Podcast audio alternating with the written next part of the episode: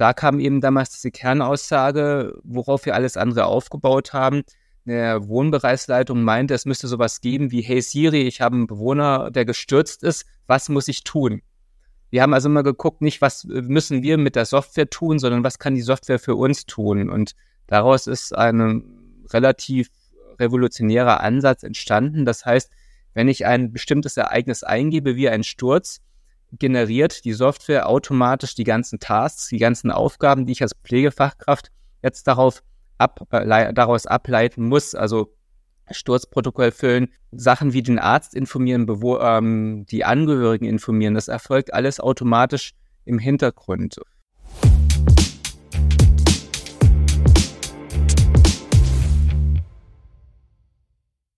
Herzlich willkommen bei Pflege Digital, dem Digital-Podcast für die Pflegebranche. Ich habe mir heute den Thomas Weiß eingeladen. Er ist Geschäftsführer bei der Deutschen Seniorenstift Gesellschaft, die auch äh, ja, über 30 Standorte mittlerweile in, in ganz Deutschland betreibt. Und ja, Thomas, erstmal schön, dass du da bist. Freut mich auch, Christoph. So, Du bist ja wirklich schon ein echtes Urgestein bei der DSG. Äh, das heißt, ich habe was gelesen von 2006. Äh, Seitdem bist du, glaube ich, damit an Boot. Kannst du vielleicht mal ganz kurz was zu deinem Werdegang sagen? Äh, wo hast du angefangen und wie kam es dann dazu, dass du in die Geschäftsführung berufen wurdest? Ja, ähm, relativ schnell zu erklären. Äh, gestartet bin ich ursprünglich mal in der Automobilbranche, bin dann der Liebe wegen nach Hannover umgezogen äh, hatte dann einen kleinen äh, Einsatz beim Startup äh, zum Thema Telekommunikation und bin dann aber nach einem Jahr schon gewechselt zu einem großen Träger, der äh, Reha-Kliniken und Pflegeheime äh, betrieben hat und habe dann nach circa fünf Jahren äh, die Möglichkeit bekommen, Gründungsmitglied der Deutschen Seniorenstiftgesellschaft zu werden. Das war, wie du schon gesagt hast, im Jahr 2006. Wir sind also damals mit drei Mitarbeitern gestartet und haben dann äh, ein Jahr später unsere erste Pflegeeinrichtung eröffnet. Äh, Im Laufe der Jahre sind dann einige dazugekommen. Angefangen habe ich hier mal in dem Bereich Marketing und IT. Dann kam äh, das Thema Regionalleitung für neue Einrichtungen dazu. Dann bin ich Prokurist geworden und äh, dann vor letztendlich zwei Jahren kam das Angebot, ob ich nicht auch in die Geschäftsführung wechseln will. Und äh, das habe ich angenommen und deswegen sitze ich heute hier. und äh, zur DSG selbst, ich habe ja gerade eingangs schon erwähnt, also auf jeden Fall über 30 Standorte. Kannst du gerne einmal was zu euren Standorten sagen? Wie sieht so ein typischer Standort aus? Wo sind die vor allem äh, lokalisiert? Bestandsbau, Neubau, äh, wie, wie sieht es da aus? Ja, also wir sind hauptsächlich in Niedersachsen, in Brandenburg, Hamburg, zwischen auch Mecklenburg-Vorpommern, in Hessen haben wir eine Einrichtung, in äh, Nordrhein-Westfalen auch eine. Also wir kommen klassisch aus dem Bereich vollstationäre Pflegeheime. Das ist unser Kerngeschäft. Haben auch zwei ambulante Pflegedienste und äh, verschiedene Standorte für das Thema Servicewohnen. Und äh, das ist auch so der Bereich, wo wir stärker wachsen wollen in Zukunft. Also eher teilstationär, ambulant es gibt zwar genügend Bedarf für vollstationäre Pflegeeinrichtungen. Ähm, ich denke, das wäre nicht das Problem, dort genügend Bewohner zu bekommen. Aber äh, wie alle haben auch wir mit dem Thema Fachkräftemangel zu kämpfen. Und wenn ich eine Einrichtung mit 100, 120 Plätzen habe, dann brauche ich auch mal schnell 80 bis 100 Mitarbeiter.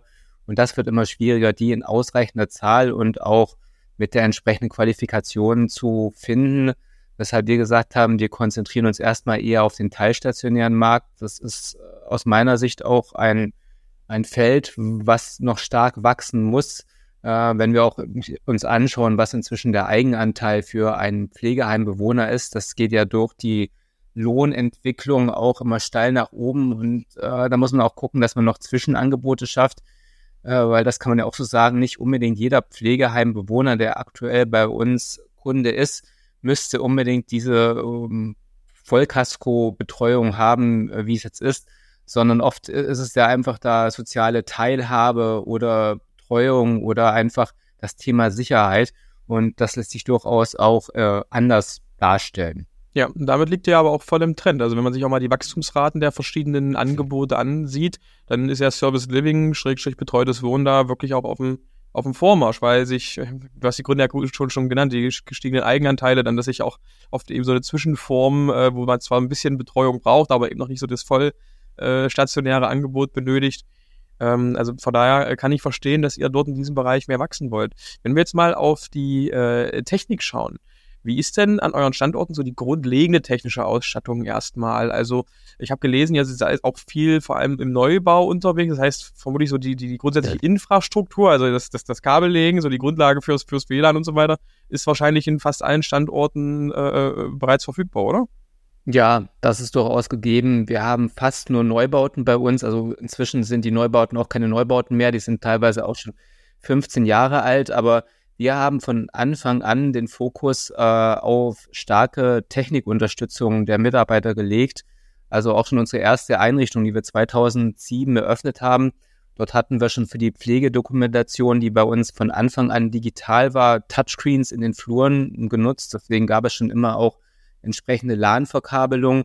Inzwischen haben wir alle Standorte auch zu, äh, zusätzlich mit WLAN ausgestattet, äh, mit unterschiedlichen SSIDs, also für interne Zwecke, für Gäste, ähm, dass es hingeht, aber nicht nur im vollstationären Bereich, auch beim Thema Servicewohnen äh, sind wir daran, dort äh, zusammen mit äh, Partnern, die da wirklich eine starke Kernkompetenz haben, auch die Apartments, die Wohnungen technisch so auszustatten, dass wir den ganzen Sicherheitsaspekt von der Inaktivitätserkennung bis zur Sturzerkennung äh, bis zum Thema Teilhabe über Tablets und ähnliches darüber abdecken können, äh, um eben diese Lücke zu schließen, äh, warum Leute letztendlich äh, von ihrer eigenen äh, Wohnung oder ihrem eigenen Haus sich entschließen, in ein Servicewohnen oder betreutes Wohnen umzuziehen.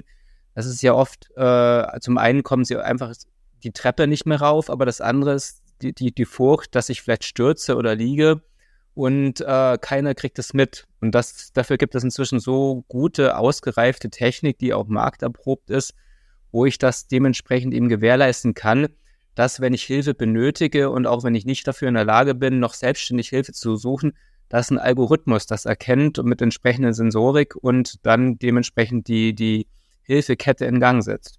Ja, aber auf was für Lösungen setzt ihr zum Beispiel jetzt im spezifischen Fall Sensorik? Sind das eher, ich sag mal, Sensorfußböden? Da gibt's ja auch den Ansatz, oder sind das eher Geräte wie, wie so ein Livy zum Beispiel, was an der Wand hängt und was dann ähm, über Video quasi, über einen Algorithmus das erkennt? Eher letzteres, also Bewegungsmelder. Äh, das geht ja dann auch dahin, dass selbst, dass man Sensoren in, im äh, Spülkasten hat, äh, weil man eben auch merkt, wenn ich jetzt äh, scheinbar noch anwesend in der Wohnung bin, aber seit drei Tagen die Toilette nicht mehr benutzt habe, äh, dann äh, kann ja auch ein Algorithmus erkennen, da scheint irgendwas im Argen zu sein. Nicht erst nach drei Tagen, sondern es geht ja schneller.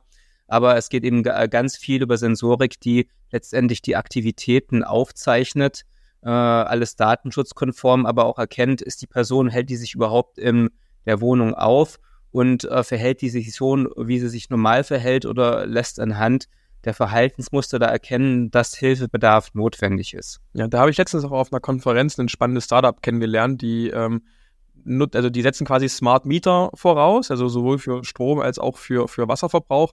Und genau was du eben gerade im Prinzip schon gesagt hast, also die, die schauen dann auf Abweichungen vom normalen äh, äh Tagesalltag ne?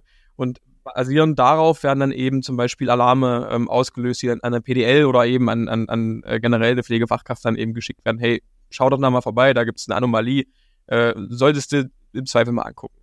Und von daher, nee, also das, das sind tolle Use Cases, glaube ich, auch von Digitalisierung, um mehr an Sicherheit zu haben, was auch sehr nied, äh, niedrigschwellig ist.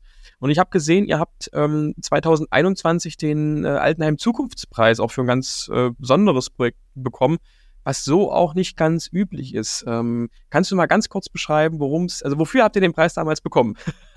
Ja, also der Preis war äh, für unser Projekt DSG Cares und äh, darunter unter diesem Projekt sind im Grunde mehrere Einzelprojekte zusammengefasst. Äh, ein wichtiges Thema war äh, das Thema Dienstplan. Also ein ganz hoher Frustrationsfaktor bei Pflegekräften ist immer, wenn die Dienste aus ihrer Sicht ungerecht verteilt sind oder wenn meine Wünsche sich nicht dementsprechend niederschlagen.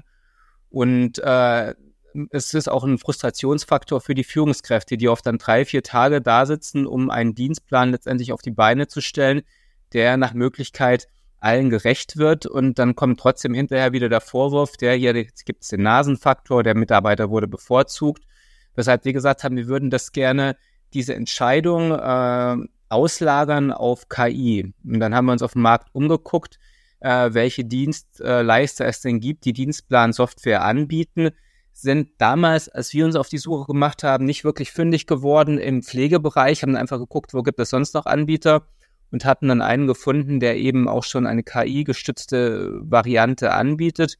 Und mit dem zusammen haben wir uns auf den Weg gemacht und das für das Thema Pflege angepasst, dass der Dienstplan inzwischen, wenn das natürlich, wenn die Parameter richtig gesetzt sind, immer die Voraussetzung, der schreibt einen Dienstplan in 90 Sekunden runter anstatt in drei Tagen. Das war ein Teilbereich. Ein großer anderer Bereich äh, im Projekt DSD Care war, wir wollten den Mitarbeitern, gerade den Pflegefachkräften, mehr Sicherheit geben, was das Thema Pflegedokumentation angeht. Müssen wir uns nichts vormachen. In der Pflege ist das äh, ist die Bürokratie ein ganz wichtiger Bestandteil. Wir haben verschiedene Akteure im Markt, denen wir gerecht werden müssen, von der Heimaufsicht, von den MD und vielen anderen. Und ähm, bei der Pflegedokumentation kann man viel falsch machen. Wir hatten ja von Anfang an, also schon von 2007 an, digitale Pflegedokumentation bei uns im Einsatz. Nur wie das so ist, ähm, ein Softwareanbieter muss immer sehr, sehr vielen ähm, Kunden gerecht werden, möglichst alle Einzelfälle abdecken, was dazu geführt hat, dass diese Software auch immer komplexer wurde. Und ich musste halt immer als Pflegefachkraft im Kopf haben, wenn ich hier in Feld A etwas eingebe, muss ich dann automatisch an dieser Stelle zu Feld B springen und das befüllen. Und wenn ich das nicht wusste oder zum ersten Mal mit der Software gearbeitet habe, war das oft verwirrend und äh, hat oft auch zu Fehleingaben geführt oder dass Eingaben nicht getätigt worden sind. Und dann haben wir angefangen, auf dem Markt uns umzuschauen, ob es denn was anderes gibt, äh, was den Mitarbeiter Sicherheit gibt und äh, was Workflows abbilden kann.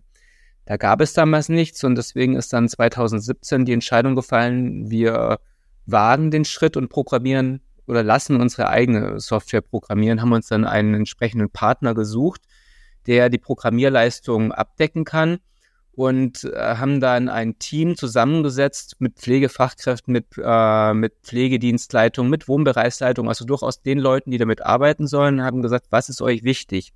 Da kam eben damals diese Kernaussage, worauf wir alles andere aufgebaut haben. Eine Wohnbereichsleitung meinte, es müsste sowas geben wie, hey Siri, ich habe einen Bewohner, der gestürzt ist, was muss ich tun?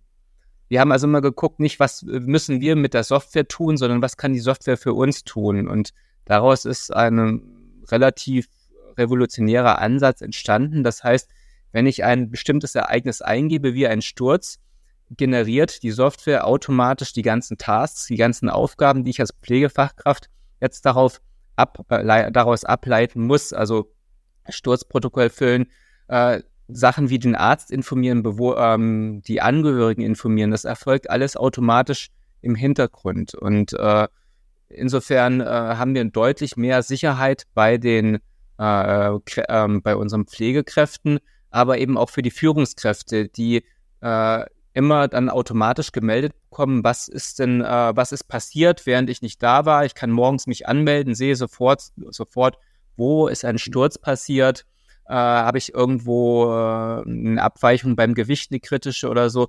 Also wir haben viel versucht, über Dashboard-Lösungen abzubilden, dass ich so eine Cockpit-Ansicht habe. Und äh, jeder Mitarbeiter kriegt genau priorisiert nach äh, Wichtigkeit seine Aufgaben angezeigt pro Bewohner. Das ist sowas, was es äh, aktuell aus meiner Sicht im Markt nicht gibt. Und der ganze Entwicklungsprozess hat sich auch länger hingezogen, als wir es gedacht haben. Aber inzwischen sind wir in der Rollout-Phase und haben momentan ist nochmal nachgucken, aber circa zwei Drittel unserer Einrichtungen umgestellt und werden sicherlich bis zum März diesen Jahres alle unsere Einrichtungen auf diese Software auch angepasst und umgestellt haben. Ja, also von äh, Softwareentwicklung, die länger dauert, als man eigentlich ursprünglich dachte, da kann ich auch ein Lied von singen. Also das ist durchaus so üblich. Ähm, ist natürlich trotzdem absolutes Mammutprojekt, würde ich jetzt mal so sagen. Also das sieht man ja bei den allerwenigsten äh, Trägern, dass da wirklich eine eigene äh, äh Pflegedoku oder generell eine eigene Pflegesoftware äh, an sich geschrieben wird, weil es natürlich auch mit erheblichen Aufwand, sowohl zeitlichen Invest von eurer Seite einhergeht, ne? Äh, aber auch mit einem finanziellen Invest. Es ist ja nicht mal eben so getan, dass man da irgendwie 10.000 Euro investiert und dann ist die, ist die Software fertig und auf äh, eure Bedürfnisse angepasst. Das ist ja auch ein, also vermutlich äh, relativ, ja doch mittlerer, wahrscheinlich sechsstelliger Betrag, der in sowas dann eben äh, reinfließt. Die Mittel, die muss man ja auch erstmal haben. Und ich weiß nicht, habt ihr dafür die, die äh, Förderung vom PPSG, also diese 40% Förderung mitgenutzt oder ähm, haben wir haben auch teilweise Fördermittel dafür mitgenutzt, aber eben auch können, haben das Glück, dass wir einen Gesellschafter haben, der eben langfristig bei uns äh, investiert hat und der auch die Notwendigkeit letztendlich sieht, dass es sowas gibt und sowas eben auch mit unterstützt. Und äh, wir haben inzwischen auch, wir hatten verschiedene Anfragen von äh, Mitmarktteilnehmern, die das auch schon mitbekommen haben, denen wir es schon vorgestellt haben, die durchaus Interesse haben, da in die Entwicklung mit einzusteigen. Also wir, wir, wir sind kein Softwareentwickler und kein Softwareanbieter, wollen das auch nicht, aber wir wollten eben eine Lösung, äh, die für unsere Mitarbeiter das Arbeiten äh, mit digitalen Medien erleichtert und nicht erschwert. Das ist ein ganz wichtiger Punkt. Und diese Software ist so selbsterklärend und intuitiv bedienbar, dass man wirklich äh, nach ein paar Stunden davor, wenn man davor sitzt, das Ding selbstständig bedienen kann. Auch ich selber, ich bin Betriebswirt, ich bin, komme nicht aus der Pflege, bin also eher Pflegeleihe, was das angeht. Ich habe mich da auch sofort zurechtgefunden. Also wenn man einfach gewohnt ist, so mit einer üblichen Software, mit einem Tablet oder so zu arbeiten, dann finde ich mich da auch sehr schnell zurecht. Naja, ihr hattet natürlich auch den großen Vorteil, dass ihr einmal mit der grünen Wiese starten konntet. Ne? Also die, äh, also viele der Pflegesoftwareanbieter, die haben natürlich jetzt schon, die gibt's dann eben seit 10, 20, 30 Jahren oder ähnliches. Die müssen immer auch jede Version weiter irgendwie am Leben erhalten, einigermaßen, weil sonst andere Einrichtungen äh, sagen, hey Mensch, bei mir funktioniert dies jetzt nicht mehr und das jetzt nicht mehr und dann ist der Knopf an einer anderen Stelle als vorher, da gibt es auch wieder eine große Support-Katastrophe. Äh, von daher ist natürlich bei euch super attraktiv, dass ihr einfach mal mit einem blanken Blatt Papier anfangen konntet und äh, mit einem modernen UX-Design eure Prozesse darin äh, eins zu eins abbilden konntet. Von daher, das, das sieht man wirklich nicht häufig, kann ich verstehen, warum dann Vinzenz gesagt hat, dafür gibt es einen Preis. ja, und das war ja nicht nur das, auch äh, das Softwareunternehmen, das letztendlich die Programmierleistung für uns übernommen hat, auch die hat nie vorher eine Pflegedokumentationssoftware oder überhaupt irgendwas mit Pflege zu tun gehabt. So haben viele am Anfang gesagt, wie könnte denn mit so einem zusammenarbeiten? Aber die hatten natürlich einen vollkommen neutralen Blick auf das Ganze und haben erstmal gesagt, nicht so, die haben es bisher gemacht, sondern sagen, was ist eigentlich die Anforderung und wie setzen wir das am besten um? Mhm. Ja, ja, ja. Das, also wenn man da einen guten Partner hat, auch das ist ja eine Schwierigkeit. Woher weiß man, wenn es selbst sich in der eigenen DNA liegt als stationärer Pflegeheimbetreiber, ob man da jetzt einen guten Partner erwischt hat oder nicht, bevor ich da jetzt eben wirklich das Geld drinne äh, äh, investiere. Ja, nicht so, nicht so einfach. Von daher meinen größten Respekt. Da werde ich auf jeden Fall mal äh, wahrscheinlich in einem Jahr nachfragen, wie so die, die Ergebnisse nach dem, nach dem Rollout aussehen. Das ist eine spannende Geschichte. Ansonsten ähm, wie sieht's denn mit anderen äh, äh, Projekten aus? Also gibt es andere Startups oder vielleicht auch Forschungsprojekte, mit denen ihr äh, aktuell schon zusammenarbeitet? Also die bringen diese jetzt und Super Nurses dieser Welt?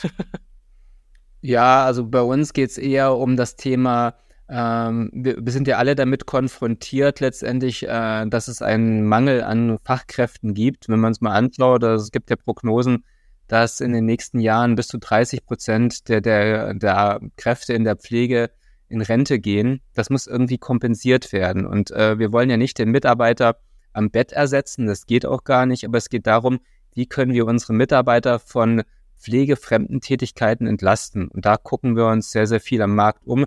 Ähm, inzwischen ist der Fachkraftmangel bei uns ja nicht nur in der Pflege, sondern auch im hauswirtschaftlichen Bereich. Dort ist es immer schwierig, überhaupt äh, gute Küchenleiter zu finden, Reinigungskräfte.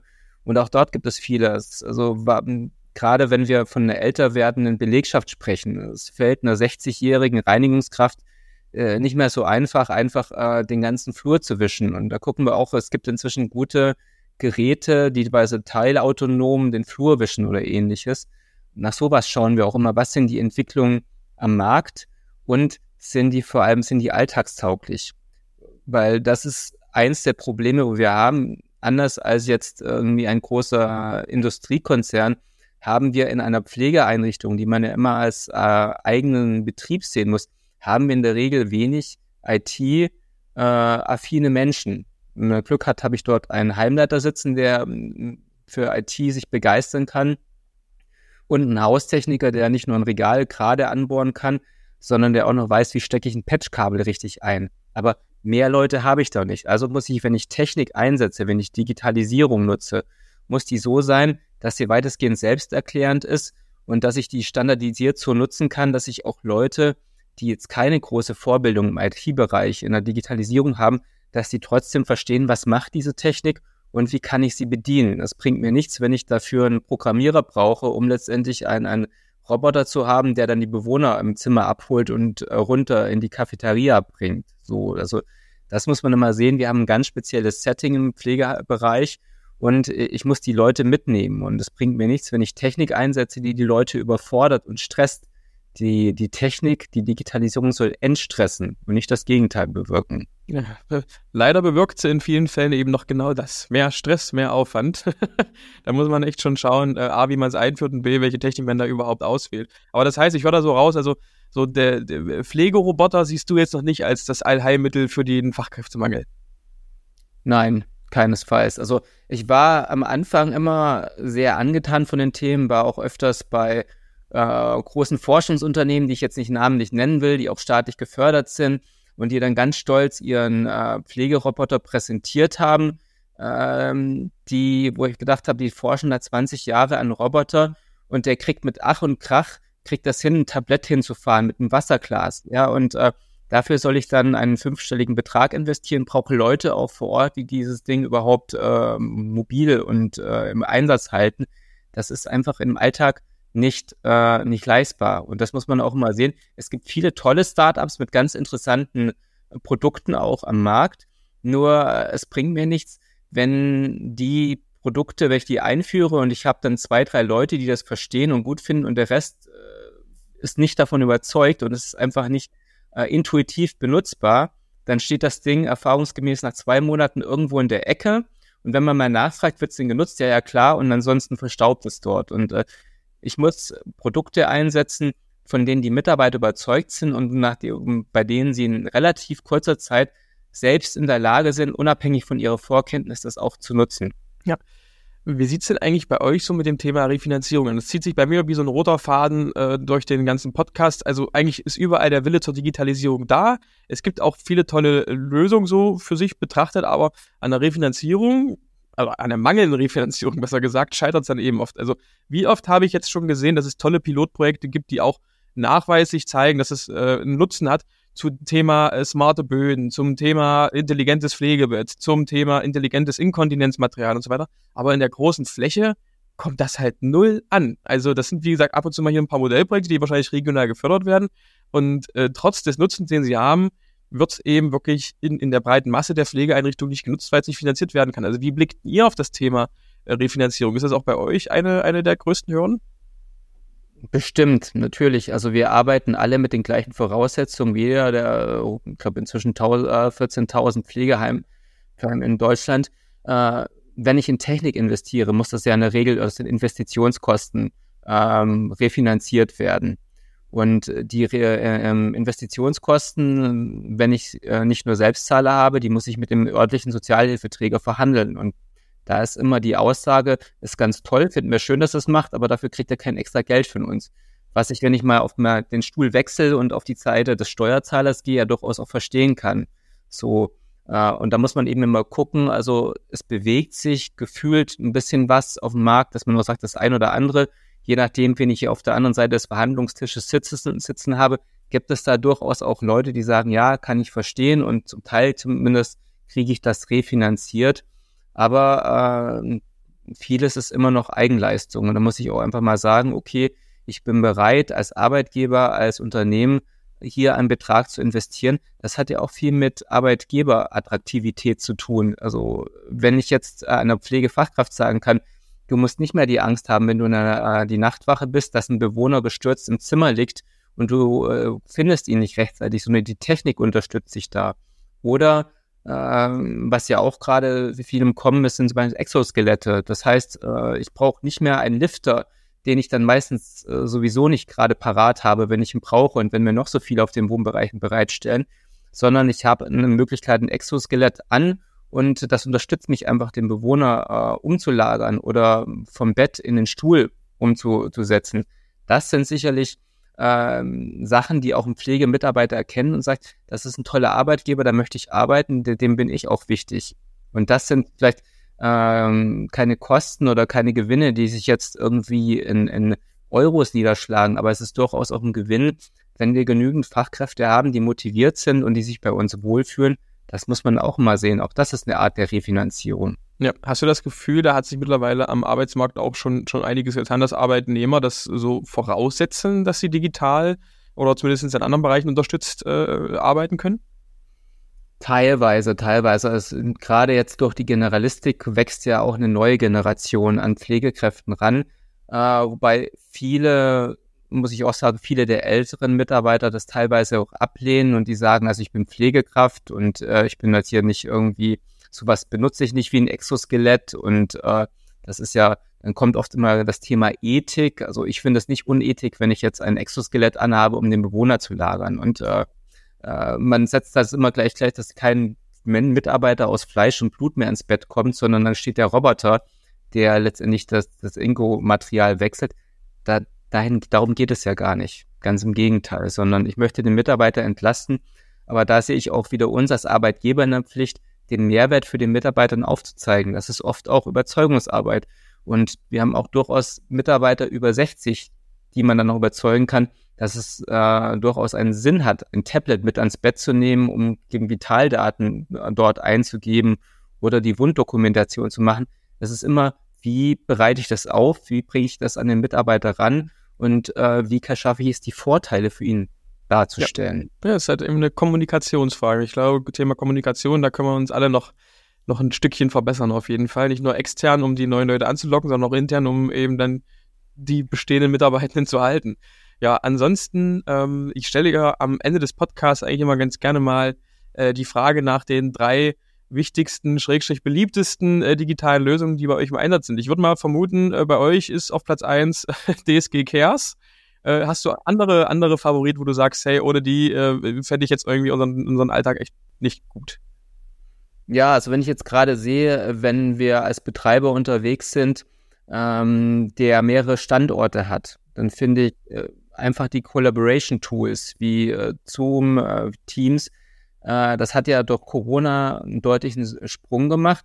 Das ist einfach eine einfache Sache, aber es macht vieles einfacher. Also wir müssen nicht mehr ähm, Führungskräfte oder auch äh, mittlere Leitungskräfte wie Wohnbereichsleitung oder so immer einmal quer durch die Republik fahren lassen, zweimal im Jahr, um letztendlich da äh, die wichtigsten Themen dann geballt in zwei Tagen rüberzubringen, sondern wir haben durchaus die Möglichkeit auch Leute auf verschiedenen äh, Hierarchieebenen zusammenzubringen, zu vernetzen. Oft ist es ja auch der einfache äh, Austausch. Wie löst ihr dieses Problem? Wie seht ihr das?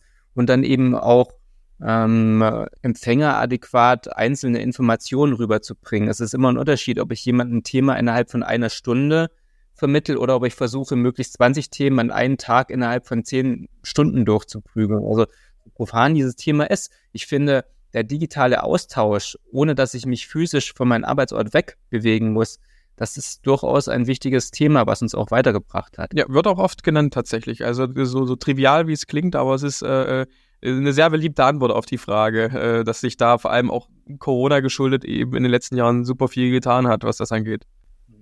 Und ansonsten denke ich, was, was wir in der auch ChatGBT und ähnlichen geschuldet, was wir sicherlich in den nächsten Jahren noch erleben werden, ist, äh, dass Technik äh, über ähm, praktisch einfach an den Endanwender rangebracht wird. Also ich denke zum Beispiel an Chatbots oder ähnliches, dass ich mir nicht mehr irgendwo äh, im Intranet oder in, in irgendeinem Unternehmenswiki was raussuchen muss, sondern dass ich in Möglichkeit in mein Handy einfach eine einfache Frage stelle und kriege ähm, per Sprache die Antwort äh, vermittelt. Ja, und das ist jemand, jeder, der mit einem Smartphone arbeiten kann, was inzwischen die meisten machen, der kann das dann auch. Also ich glaube, wir werden eine Vereinfachung erleben der Nutzung äh, der digitalen Medien. Das sehe ich auch so und ähm, ich schreibe ja gerade quasi am, am äh, Pflegedigital-Report 2024, also quasi basierend auf den Gesprächen, die ich letztes Jahr im Podcast habe, ähm, äh, gucke ich mir so die größeren Trends an, die wahrscheinlich in den nächsten Monaten und Jahren auf uns zukommen. Und ein Riesentrend logischerweise, vor dem man sich da nicht verschließen kann, ist das Thema KI, seitdem der ChatGPT mal, ich sag mal, den, den Korken gelöst hat. Und äh, man hat ja jetzt auch schon im Prinzip alle alle äh, Pflegesoftwarehersteller, die was auf sich halten, haben ja jetzt schon äh, kommuniziert, hey, wir bauen das auch gerade bei uns ein in Tourenplanung, Dienstplanung, in ach, alles Mögliche sozusagen. Von daher bin ich auch äh, sehr gespannt, was das für Auswirkungen final haben wird und hoffe, dass es eben nicht nur beim Buzzword, wir haben KI bei uns drinne bleibt. Ja, ansonsten Thomas, ähm, ganz lieben Dank für die Einblicke in die DSG. Ähm, Gerade, wie gesagt, DSG Cares, finde ich, ist ein absolutes Mammutprojekt, ziehe ich meinen Hut vor, dass er das so umsetzt aller äh, zeitlichen und finanziellen Aufwendungen zum Trotzen. Wie gesagt, ich würde mich freuen, wenn wir vielleicht im nächsten Jahr nochmal sprechen können und da mal ein Update bekommen, wie so die Einführung läuft. Sehr gerne. Dann bis dahin, wir sehen uns irgendwann bald mal wieder sicherlich und äh, hab noch einen schönen Tag. Du auch. Danke für die Einladung und auch einen schönen Tag.